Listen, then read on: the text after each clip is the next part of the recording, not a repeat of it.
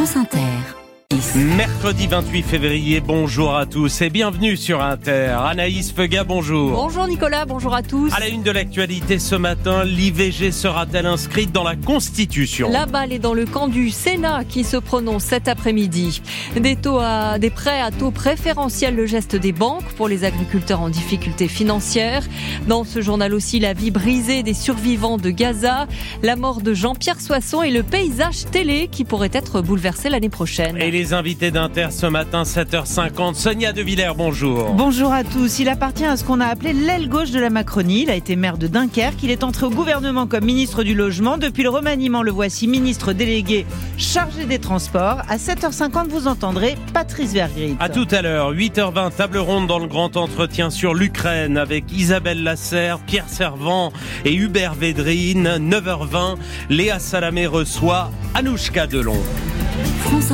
C'est le jour du suspense au Sénat. La Chambre haute va-t-elle voter pour l'inscription de l'IVG dans la Constitution? Débat certainement tendu cet après-midi. Les trois chefs de la majorité sénatoriale sont contre la réforme. Mais globalement, le Sénat semble avoir évolué. Le rejet n'est plus si sûr. La question est plutôt de savoir si le texte sera adopté dans les mêmes termes qu'à l'Assemblée nationale. C'est indispensable pour modifier la Constitution. Or, ça coince sur la formulation. Liberté garantie pour les femmes d'avoir recours à une interruption volontaire de grossesse. Si le texte est modifié, cela freinera la réforme, car il devra retourner à l'Assemblée. Bruno Belin, sénateur LR de la Vienne, pharmacien de profession, votera lui pour l'inscription de l'IVG dans la Constitution. Effectivement, je suis professionnel de santé et on connaît euh, le drame euh, que ça peut provoquer chez de nombreuses femmes d'avoir une grossesse non désirée. Ça m'est arrivé dans ma carrière, 33 ans d'exercice euh, aujourd'hui à Mont-sur-Vienne, et donc ça m'est arrivé de rencontrer, d'écouter, d'entendre la souffrance de ces situations. Et donc je crois que c'est un pan nécessaire, en tout cas dans la démarche, parce que ce pan-là, il n'a jamais été remis en cause depuis 1974. Là, il y a une réponse très claire qui est une réponse de droit constitutionnel et donc j'y suis favorable. Sur la clause de conscience, euh, en ce qui me concerne, je ne voterai pas cet amendement sur la clause de conscience parce que sinon c'est sans limite. On pourrait trouver euh, des tas de professions qui pourraient faire état euh, d'une clause de conscience. Donc je ne le voterai pas. Le, droit à, l'IVG doit être affirmé. Donc ça sera l'occasion au Sénat de le faire. Bruno Belin, sénateur LR de la Vienne avec France Bleu Poitou, une trentaine de sénateurs LR portent en effet un autre amendement pour inscrire dans la Constitution la clause de conscience des médecins qui ne souhaitent pas pratiquer les IVG.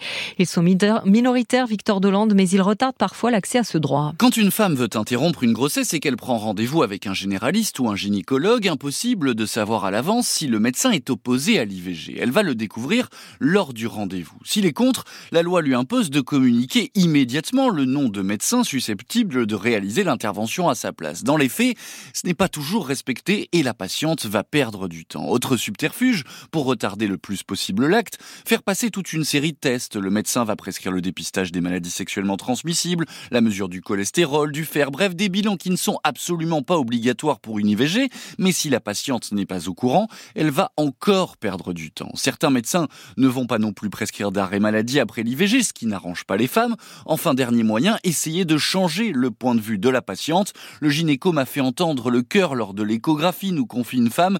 Il m'a même dit que ça ferait un beau bébé. Le temps qu'elle trouve un autre médecin, elle avait perdu encore deux semaines et s'était dangereusement rapprochée du délai légal pour une IVG. Plusieurs rassemblements pro et anti-constitutionnalisation sont prévus aux hmm. abords du Sénat cet après-midi. Il est 7h04, l'inquiétude des syndicats, Anaïs, après le nouveau tour de vis annoncé sur l'assurance chômage. La petite musique n'est pas nouvelle. En novembre, le ministre de l'économie voulait déjà réduire la durée d'indemnisation des seniors. En janvier, Emmanuel Macron disait vouloir durcir les règles de l'assurance chômage. Et depuis qu'il a pris ses fonctions, le Premier ministre plaide pour réouvrir ce chantier. Il l'a encore redit hier au Salon de l'Agriculture culture, alors que la nouvelle convention n'est toujours pas validée par le gouvernement, ce qui inquiète Michel Boga de Force ouvrière. C'est pas des attaques contre l'assurance chômage, c'est plutôt une attaque contre les demandeurs d'emploi hein, que fait le gouvernement pour des raisons euh, budgétaires, mais c'est pas nouveau. De mois en mois, il attaque euh, les demandeurs d'emploi en diminuant leurs droits à indemnisation. Encore là, en fait, le gouvernement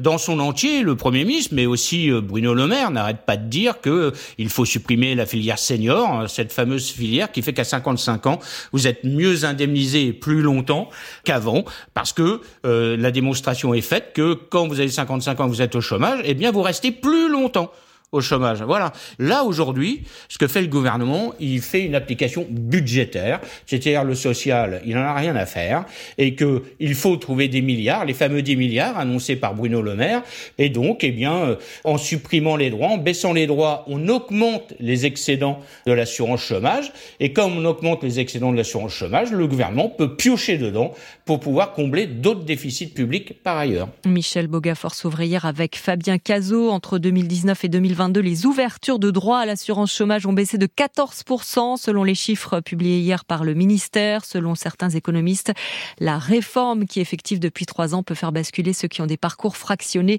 sur les minima sociaux. La pauvreté qui touche aussi les agriculteurs chez qui les revenus font le grand écart. Si certains grands céréaliers roulent sur l'or, 16% des paysans vivent sous le seuil de pauvreté et certains courent le risque de surendettement. Hier, les banques réunies à Bercy ont promis des prêts d'urgence à taux préférentiel pour les agriculteurs en difficulté. Ils pourront aussi euh, retarder d'un an le paiement de leurs dettes bancaires. Autant de mesures attendues par ces paysans que vous avez rencontrés au Salon de l'agriculture, Mathilde Imi. La crise viticole se lit déjà dans les paysages de la Drôme, constate Raphaël. Des vignes qui ne sont pas euh, taillées, euh, des vignes qui sont arrachées depuis quelques mois. On voit vraiment une catastrophe qui pointe à l'horizon. Signe, dit-il, amer que certains confrères ont jeté l'éponge. Lui rembourse ses prêts, ric-rac, précise-t-il, en repoussant la rénovation du matériel avec les prix qui ne montent pas et qui même ont tendance à diminuer, les coûts de production qui augmentent, euh, on se retrouve coincé. C'est une spirale angoissante. Bercy annonce un rééchelonnement possible des dettes bancaires pour les agriculteurs les plus en difficulté. Ils sont 100 à 200 par département selon Yannick Fialip de la FNSEA. Ça va leur permettre de passer peut-être une année supplémentaire euh, sans avoir remboursé une partie du capital. Reste à savoir les mesures concrètement qui financent les taux d'intérêt. Si ce n'est que l'agriculteur, ça va lui faire une dette supplémentaire. Mais cet endettement est aussi poussé par tout un un écosystème, les banques, les conseillers fiscaux, dénonce Laurence Marandola de la Confédération paysanne. On incite chaque fois plus les agriculteurs à investir sur investir, on leur dit c'est pas grave, il y aura des exonérations, c'est pas grave, il y a des outils euh, pour l'amortissement qui vont faire que comptablement ça va passer. Mais dans les faits, au bout d'un moment, la banque elle nous réclame ce qu'on leur doit. Certains, dit-elle, ont même hypothéqué leur subvention PAC pour rembourser les banques. Il suffit alors d'une baisse des prix, d'un aléa climatique ou sanitaire pour déclencher l'engrenage du surendettement. En moyenne, l'endettement des exploitations agricoles de 200 000 euros. Et on parle décidément de chiffres ce matin avec ces milliards de pétrodollars qui vont couler à flot sur la France. Le Qatar va investir 10 milliards d'euros dans l'économie française d'ici à 2030. L'accord a été signé hier. Le Qatar, dont la fortune repose sur les énergies fossiles, va investir dans l'aérospatial, la santé ou la culture. L'émir est en visite d'État en France. La justice française qui enquête toujours par ailleurs sur des soupçons de corruption après l'attribution de la Coupe du Monde à l'Émirat et sur des soupçons d'ingérence Qatari, dont la cellule investigation de Radio France s'est fait l'écho à retrouver sur franceinter.fr. Le Qatar, on le sait, qui joue aussi un rôle de négociateur dans la trêve en négociation à ce moment à Gaza. Le territoire toujours sur les bombes israéliennes, désormais près de 30 000 morts selon le Hamas et des blessés plus du double, 70 000, 5% de la population de Gaza est morte ou blessée. Et c'est sans compter les milliers de vies brisées comme celle de ce Palestinien. Sa maison a été visée par une frappe il y a quelques semaines. C'est le seul survivant parmi ses proches. Témoignage recueilli par Rami Al-Megari à Gaza et Thibault Lefebvre à Jérusalem. L'homme est allongé sur un lit de l'hôpital Al-Aqsa. C'est au centre de Gaza. Il est désespéré. J'aurais préféré mourir. Pourquoi rester en vie? Pourquoi cette souffrance? C'est tellement dur.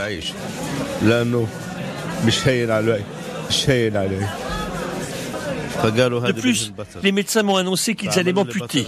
J'ai été amputé des deux jambes. Ils étaient 20 cette nuit-là, dans la grande maison familiale.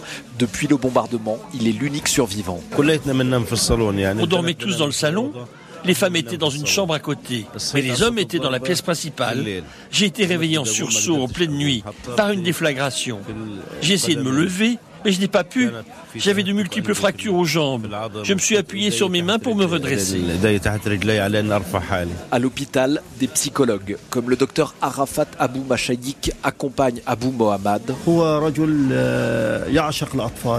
Le médecin avoue être démuni face à la peine d'un homme qui a tout perdu. Il adorait ses petits-enfants, dit-il, et sa tristesse est insurmontable. Thibault Lefebvre, notre correspondant permanent à Jérusalem. Cette nuit, le conflit s'est invité dans la primaire démocrate dans le Michigan aux États-Unis, remportée par Joe Biden, mais plus de 50 000 votes blancs ont été enregistrés. Sanction de la population musulmane et arabe contre le président américain et son soutien à Israël. Washington, qui par ailleurs dit non aux troupes au sol en Ukraine évoquées par Emmanuel Macron, idée rejetée catégoriquement hier par les porte-paroles de la Maison-Blanche, du département d'État et du Pentagone. Il est 7h10, la disparition d'un caméléon de la politique. La mort hier de Jean-Pierre Soisson à 89 ans, qui débuta ses 45 ans de carrière politique en 1968 avec Edgar Faure, qui passa de ministre d'ouverture de François Mitterrand à président de la région Bourgogne élu grâce aux voix du National. Maire incontournable d'Auxerre pendant plus de 20 ans, une carrière marquée par euh, l'ouverture politique, explique Pascal Perrino, politologue. Il a été ministre et ministre jeune euh, dans les années 74, dans cette droite giscardienne dont il était un des fleurons. Et puis ensuite, on découvre le sens de l'adaptation politique qu'il avait lorsqu'il est séduit euh, par François Mitterrand et qu'il deviendra un des principaux ministres d'ouverture dans le gouvernement Rocard. Et ça, c'est la deuxième caractéristique de Jean-Pierre Soisson, cette diversité, cette ouverture, cette liberté, qui pouvait d'ailleurs parfois euh, un peu désorienter euh, à la fois ses amis et ses adversaires. Il y avait eu en effet de nombreuses polémiques euh, autour de certaines voix du Front National qui avaient pu l'aider à se maintenir président du Conseil régional de Bourgogne. Il avait au fond fini sa vie politique en apportant son soutien à Emmanuel Macron. Donc c'était un homme d'une grande diversité, disons aussi d'une grande liberté.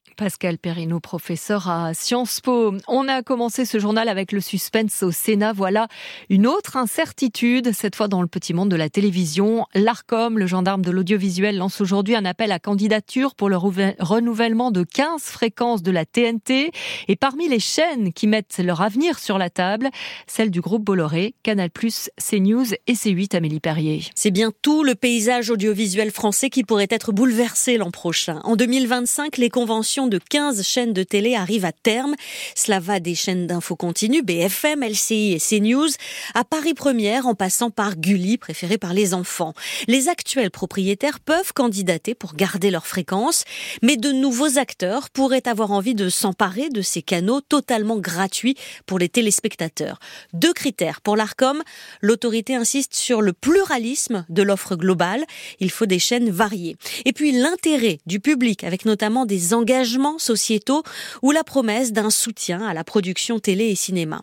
Quant aux chaînes du groupe Bolloré, les sanctions et mises en garde, notamment contre l'émission de Cyril Hanouna ou les plateaux très politiques de CNews, ces sanctions seront prises en compte dans le choix final, mais ce n'est pas non plus un critère déterminant pas d'élimination d'office, nous dit-on à l'ARCOM. Les candidats seront auditionnés en juillet, les nouvelles autorisations délivrées avant la fin de l'année. Et puis elles seront à la télévision ce soir. Les footballeurs, les footballeuses françaises disputent leur première finale dans une compétition internationale. Les Bleus face à l'Espagne, championne du monde. Finale de la Ligue des Nations, c'est à Séville. Coup d'envoi à 19h. Merci Anaïs Fega. À suivre le zoom de la rédaction aujourd'hui sur la filière migratoire Sénégal-Nicaragua. Nicaragua.